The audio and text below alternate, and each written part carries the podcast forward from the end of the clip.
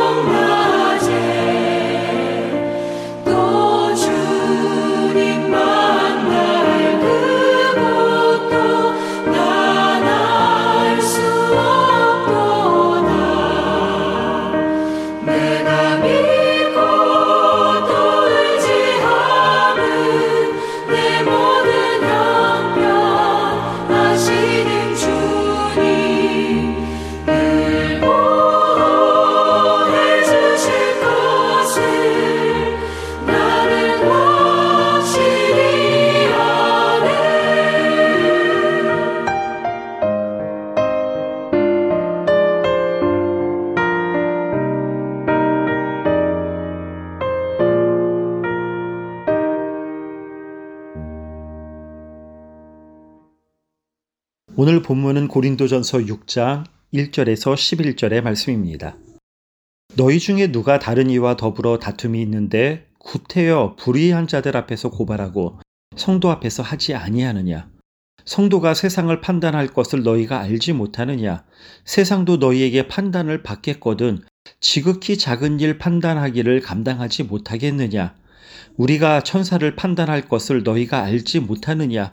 그러하거든 하물며 세상 일이랴. 그런즉 너희가 세상 사건에 있을 때에 교회에서 경히 여김을 받는 자들을 세우느냐? 내가 너희를 부끄럽게 하려 하여 이 말을 하노니 너희 가운데 그 형제 간의 일을 판단할 만한 지혜 있는 자가 이같이 하나도 없느냐? 형제가 형제와 더불어 고발할 뿐더러 믿지 아니하는 자들 앞에서 하느냐? 너희가 피차 고발함으로 너희 가운데 이미 뚜렷한 허물이 있나니 차라리 불의를 당하는 것이 낫지 아니하며 차라리 속는 것이 낫지 아니하냐? 너희는 불의를 행하고 속이는구나. 그는 너희의 형제로다. 불의한 자가 하나님의 나라를 유업으로 받지 못할 줄을 알지 못하느냐? 미혹을 받지 말라. 음행하는 자나 우상 숭배하는 자나 간음하는 자나 탐색하는 자나 남색하는 자나 도적이나 탐욕을 부리는 자나 술 취하는 자나 모욕하는 자나 속여 빼앗는 자들은 하나님의 나라를 유업으로 받지 못하리라. 너희 중에 이와 같은 자들이 있더니 주 예수 그리스도의 이름과 우리 하나님의 성령 안에서 시승과 거룩함과 의롭다 하심을 받았느니라. 아멘. 아마 성도님들 이런 이야기 들어본 적이 있으실 겁니다. 어떤 교회에서 피아노를 강단 위에 두느냐 강단 아래에 두느냐를 가지고 옥신각신 다투다 교회가 분열되었다고 합니다. 또 어떤 교회에서는 한 교인이 교인 간의 친분을 이용해서 모종의 사업에 투자하게 하고서는 투자금을 가지고 종족을 감췄다고 합니다. 어떤 교회에서는 헌금을 목회자가 사적으로 이용했다 해서 교인들이 목회자를 고발했다는 이야기도 있습니다. 이런 종류의 뉴스가 심심치 않게 언론을 통해 회자되곤 하고 이것보다 입에 담을 수도 없는 참 부끄러운 이야기들도 많습니다. 듣는 우리도 부끄러운데 하물며 세상 사람들이야 손가락질밖에 더하지 않겠습니까? 사도 바울도 자신이 개척한 교회로부터 답답하고 한심한 이야기들을 전해 들었습니다.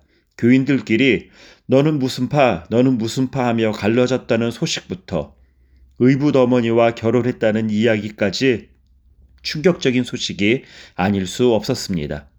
그뿐 아니라 성도끼리 일상의 작은 일 때문에 벌어진 다툼을 교회 안에서 해결하지 못해 세상 법정에까지 가지고 가서 웃음거리가 되었다는 이야기까지 전해 들었습니다.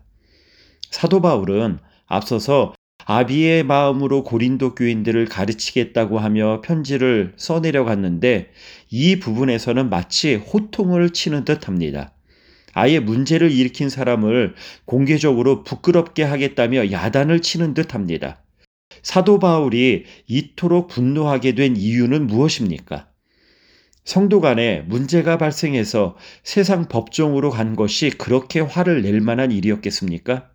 실은 교회 안에서 문제가 발생해도 쉬쉬하면서 넘어가거나 온정주의에 사로잡혀 문제를 바로잡지 못해 결국 이를 더 키우는 경우도 참 많지 않습니까? 맞습니다. 비록 성도들 간에 이를지라도 범죄에 해당하는 일이 발생하면 정당하게 형법에 따라 해결하는 것이 교회의 질서를 세우는 데 도움이 되는 경우도 있습니다. 그러나 오늘 본문에서의 성도 간의 다툼은 조금 다른 내용입니다. 3, 4절에 우리말로 세상 일, 세상 사건이라고 번역된 헬라어 비오티카는 평범한 일들, 즉 경제적 문제로 인해 발생한 민사 사건을 뜻합니다. 사도 바울은 세상과 천사를 판단할 자격이 있는 거룩한 물이 즉 성도들이 이런 문제조차 해결하지 못하고 판결 역할을 해줄 지혜 있는 자가 없다는 것을 통탄해 했습니다. 그러나 사도 바울이 진짜 분노하게 된 것은 조금 가, 다른 각도로 보아야 제대로 이해할 수 있습니다. 오늘 본문은 단지 믿는 신자들끼리 충분히 해결할 수 있는 문제를 괜히 키워서 세상 법정으로 가지고 간 것을 지적하려고 하는 것이 아닙니다. 당시 로마 식민 지배하에서의 민사소송은 대개 공정하고 객관적이지 않았습니다. 판사나 배심원들은 모종의 대가를 기대하는 것을 당연시 여겼고 사회적, 경제적 상층부에 있는 사람들은 이 민사소송을 자신의 이익을 정당화하고 사람들을 통제하고 조종하는 수단으로 사용하곤 했습니다. 그러니까 부유한 자들이 하위층에 있는 가난한 사람들을 상대로 소송을 걸어 그들을 굴복시키고 자기들 마음대로 조종했던 것입니다. 이렇게 불의한 제도가 횡행하는 사회에서 믿는 신자들이 그 제도에 기대어 소송을 걸었다는 것은 무엇을 뜻하겠습니까? 그것은 부유하고 우월한 지위에 있는 성도가 자기의 이득을 위해 가난하고 낮은 계급에 있는 동료 형제 그리스도인을 좌지우지하려는 것에 다름 아니었습니다. 사도 바울은 교회는 세상과 달라야 한다고 말하고 있는데 교회가 세상의 논리를 그대로 답습한다는 것에 매우 안타까워했던 것입니다. 교회는 세상과 다른 모임입니다. 교회는 세상과 다르게 생각하고 다르게 행동하고 문제를 다르게 해결합니다. 교회는 예수 그리스도의 가르침과 삶에서 배어나온 십자가의 정신이 모든 성도의 삶에 최우선순위로 적용되어져야 하는 곳이기에 기꺼이 희생하고 손해보고 양보하는 일이 자연스럽습니다.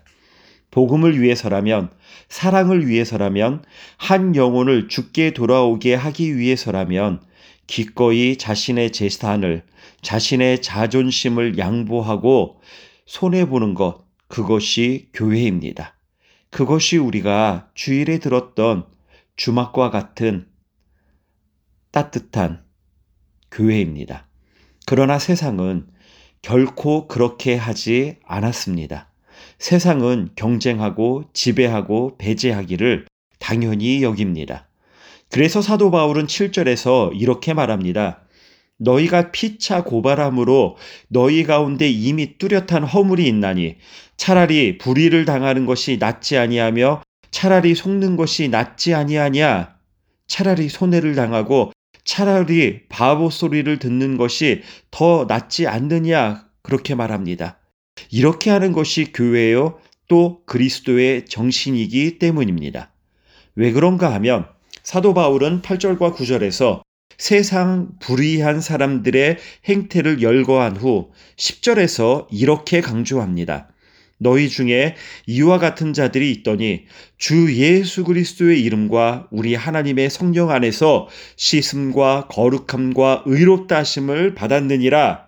그러니까 형, 성도들 중에 적지 않은 자들이 예전엔 다 세상 사람들처럼 자신의 탐욕을 쫓아 타인을 이용하고 조종하고 경쟁하고 과시하며 살았지만 이제 성령님의 씻음으로 인해 거룩한 성도가 되었음을 잊지 말라는 것입니다.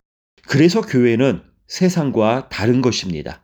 설령 다툼이 생긴다 해도 세상 법정에 가서 이기느니 차라리 손해보는 것이 더 복음에 합당한 삶이라고 여기자는 것입니다. 그리스도인이란 자기 십자가를 지고 자기를 부인하며 그리스도를 따르는 사람들입니다. 기꺼이 복음을 위해 자기의 권리를 양보할 줄 아는 사람들이 곧 그리스도인입니다.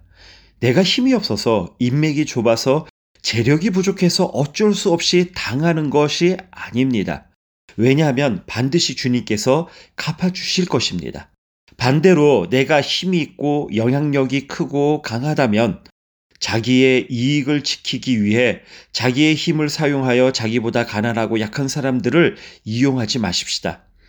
자기의 자존심을 지키기 위해 자기의 인맥을 동원해서 약한 사람을 고립시키지도 말고 자기의 명예를 지키기 위해 자기가 가진 그 어떠한 지식과 정보를 이용하여 약자를 주눅들게 하려는 모든 유혹을 떨쳐버리십시다.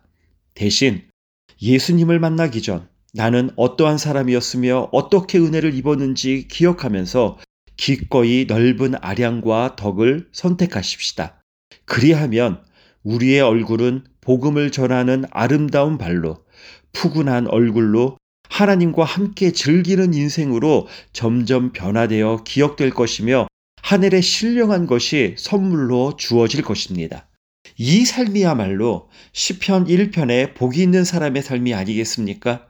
복이 있는 사람은 악인들의 꾀를 따르지 아니하며 죄인들의 길에 서지 아니하며 오만한 자들의 자리에 앉지 아니하고 오직 여호와의 율법을 즐거워하여 그의 율법을 주야로 묵상하기에 십자가에 심은 나무가 철을 따라 열매를 맺으며 그 잎사귀가 마르지 않듯이 하는 그 모든 일이 다 형통, 형통할 줄 믿습니다. 기억하십시다. 무릇 의인들의 길은 여호와께서 인정하시나 악인, 악인들의 길은 망하리로다. 오늘도 하나님이 인정하는 길을 걷는 복된 하루 되시기를 축복합니다. 기도하겠습니다. 하나님 아버지, 저희를 주님의 보혈로 대속하여 주시고 의롭게 해 주시고 하나님의 자녀 삼아 주심으로 형제 자매로 살도록 인도해 주시니 감사합니다. 주님의 몸된 교회가 교회답게 유지되도록 주님의 뜻대로 살게 하시고 교회와 믿음의 가정 내 형제 자매 간에 분쟁이 발생하지 않도록 차라리 불의를 당하는 것과 차라리 속는 것을 기꺼이 받아들이는 성숙과 믿음이 있게 하여 주시옵소서.